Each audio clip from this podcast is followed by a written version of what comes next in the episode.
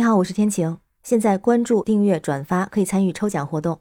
很多人都希望家庭幸福美满，有一个温馨和谐的家庭氛围，让我们觉得温暖有安全感。但并不是所有的家庭都这么幸福，有的家庭就存在着暴力的行为。今天看到一条让人非常气愤的新闻，是在河南有一名女老师在上网课时遭到丈夫家暴。在网传的视频中就显示，在河南新密有一高中的女老师正在给学生上网课，突然和画面外的一个男子产生了言语争执。这个男子就冲入了镜头之内，突然掐住女老师的脖子，然后两个人很快离开了网课镜头。在画面外边就传出了非常激烈的尖叫声。在录屏的视频里头，有很多学生表示非常的愤怒，有的人还打出了“畜生”“住手”。担心老师受伤害，所以马上报了警。警方调查之后就了解到，打人的这个男子是老师的丈夫。当时他在喊妻子吃饭，妻子正在上课，没有搭理他。然后这个男子就直接上手了。当地警方就说，现场调解之后，这个涉事双方重归于好，老师无大碍，没有要求处理这个男子。老师所在的学校和教育局对这个事儿也非常的重视。当地的妇联也介入进来，说对打人者进行了严肃的批评教育。这个男子也认识到自己的错误，保证下次不会出现这个情况。目前夫妻双。方已经和解，这位老师也恢复了正常的教学工作。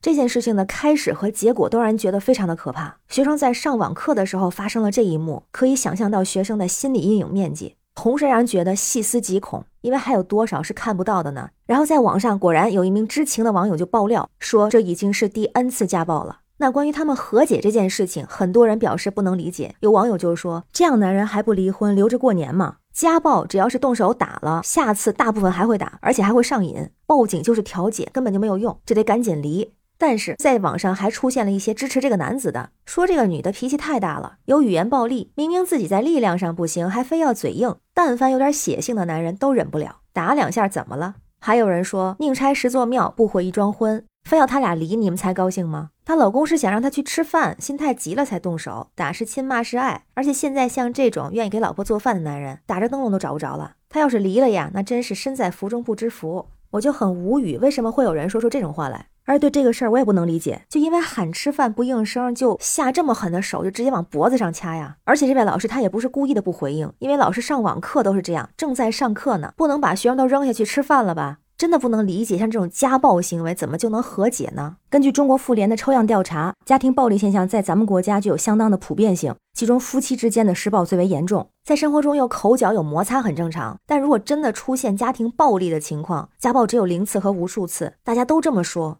但是如果真实发生在现实生活中，真的是有很多人会选择隐忍和息事宁人。有人就分享了这样的一个经历，说曾经楼上有一对夫妻总是吵架摔东西，有一次就听到这个男人殴打女人，这个女人大声的嚎叫，然后实在忍不了了，就冲上楼去砸门，让对方开门，但里面说什么都不开，所以呢就在他们家门口报了警。但是结果是什么呢？这个警察到了之后，人家开门了，就说是普通吵架，没事儿，反而说邻居就是报警的人狠狠的砸他们家门，给女主人吓坏了。是不是应该给这报警的人一些处罚？这个被打的人还说：“我怎么会有这样的人当邻居？特别没有安全感。”那有警察就说，这类情况他们见过很多，被家暴的反而护着施家暴的，还怨外人多管闲事儿。那那个打人的人会不会受惩罚呢？警方也表示了，如果是女方放弃权利或者是否认这件事儿的话，那警察也是爱莫能助。这让我不得不想到以前那个被称为很多人童年阴影的电视剧《不要和陌生人说话》。施暴人安家和，他的两任妻子都是家庭暴力的受害者。他的第一任妻子张小雅因为多次遭受家庭暴力，最后选择自杀。他在他的日记里边记录到：八月十五号，我太伤心了，我最信任的、最爱的人竟然动手打我。八月二十八日，医生说可能骨头折了，我在屋子里整整躺了三天了。身体的痛比起内心的痛又能算什么呢？他还是我亲密的爱人吗？十月十二日，今天是我的生日，这天也是我终身难忘的日子。今天我收到两份礼物，一份是小司机的一大捧灿烂玫瑰，一份是安家和暴雨般的拳头。十一月二十三日，现实让我难以承受，我实在没有勇气面对自己未来的几十年生活。可我不愿意背叛我的誓言，我无路可走了。最后，在十二月三十一号，他选择结束了自己的生命。那这个张小雅是一个乐观开朗的人，她的丈夫安家和家暴她的原因就是总是怀疑她和其他男人有染，但其实张小雅从来都没有背叛过安家和，而且安家和对张小雅这种伤害长达三年之久。更加过分的是，安家和为了消除自己的负罪感，就在张小雅去世之后，仍然往她身上泼脏水。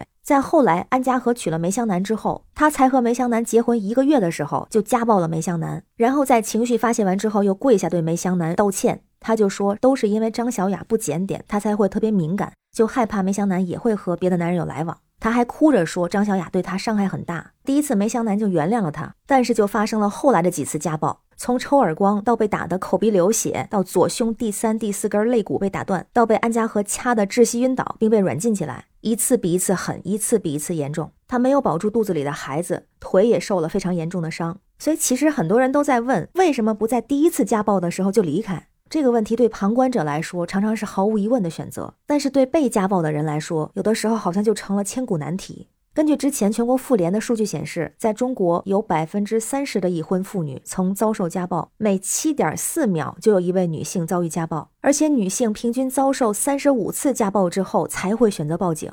而且在全球看来，被家暴但是没有离开的女性也非常的多见。曾经在二十世纪六十年代的时候，西方开始关注起针对妇女的家庭暴力，提出了一套成熟的理论，其中比较著名的就是受虐妇女的综合征。它指的就是长期受家暴的妇女表现出的一种独特的行为模式，常常会有四个阶段。第一个阶段是拒绝，就是拒绝承认自己受到的暴力对待是家暴，或者是告诉自己这是偶然事件。第二个阶段就是内疚，认为自己被殴打是自己造成的。第三个阶段是觉醒，认识到自己被殴打不是自己的问题，看清了自己的伴侣有施虐型的人格。第四个是规则，确信施暴者应该负全责。在这个阶段，受害者才会试图从这段亲密关系中逃离。而事实上，很多人在第一、第二个阶段的时候就已经致伤、致残，甚至致死。我之前有一位女同事，她来上班的时候，我们经常会发现她的身上有各种各样的伤，而且没隔几天就会有新的。她总是会说：“我今天撞门上了，明天摔跤了。”听起来就不是一个特别正常的情况。直到后来她有一条腿骨折，我们才知道她也是遭受了家暴。她也是忍受了两三年之后，终于选择了离婚，最后也算是觉醒吧。就像那个电视剧里边的梅湘南一样，她比张小雅呀幸运，就是因为她足够的坚强，她有反击的勇气，她有爱自己的意识。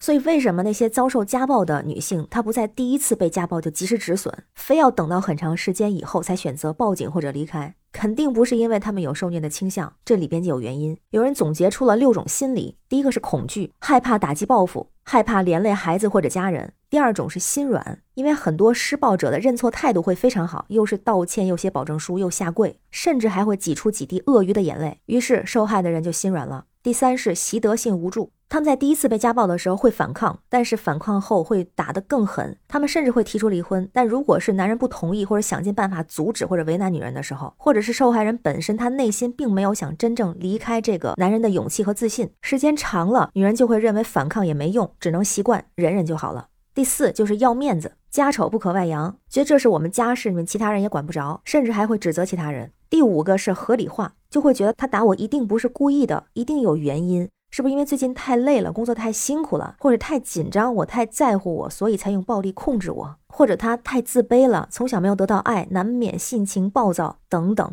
第六个就是熟悉感，有的女孩从小在原生家庭里边会被父母打骂，所以在他们的内心深处，亲密关系本来就是夹杂着伤害的。长大之后如果被家暴，有的时候会反应不过来，这种家暴是不对的。而且有的时候这六种心理状况还会同时出现。家暴是违法行为，它不是家务事，这个本质就是故意伤害，只不过是对象不同而已。中华人民共和国反家庭暴力法列举了这些家庭暴力的常见形式，包括殴打、捆绑、残害、限制人身自由、经常性的谩骂、恐吓等等，还有动恶及经常性侮辱、诽谤、威胁、跟踪、骚扰等等，都属于家庭暴力。那如果您有身边的朋友正在遭受家庭暴力，可以采取这样几个措施：第一个，打幺幺零报警，也可以向加害人或者受害人所在的单位、当地的居委会、妇联组织求救。如果是报警求助的，需要保留报警回执，必要的时候可以申请民警出具家庭暴力告诫书。第二个是及时就医或者是鉴定伤情，保留诊疗记录、病历资料、鉴定证明。第三个是向人民法院申请人身安全保护令。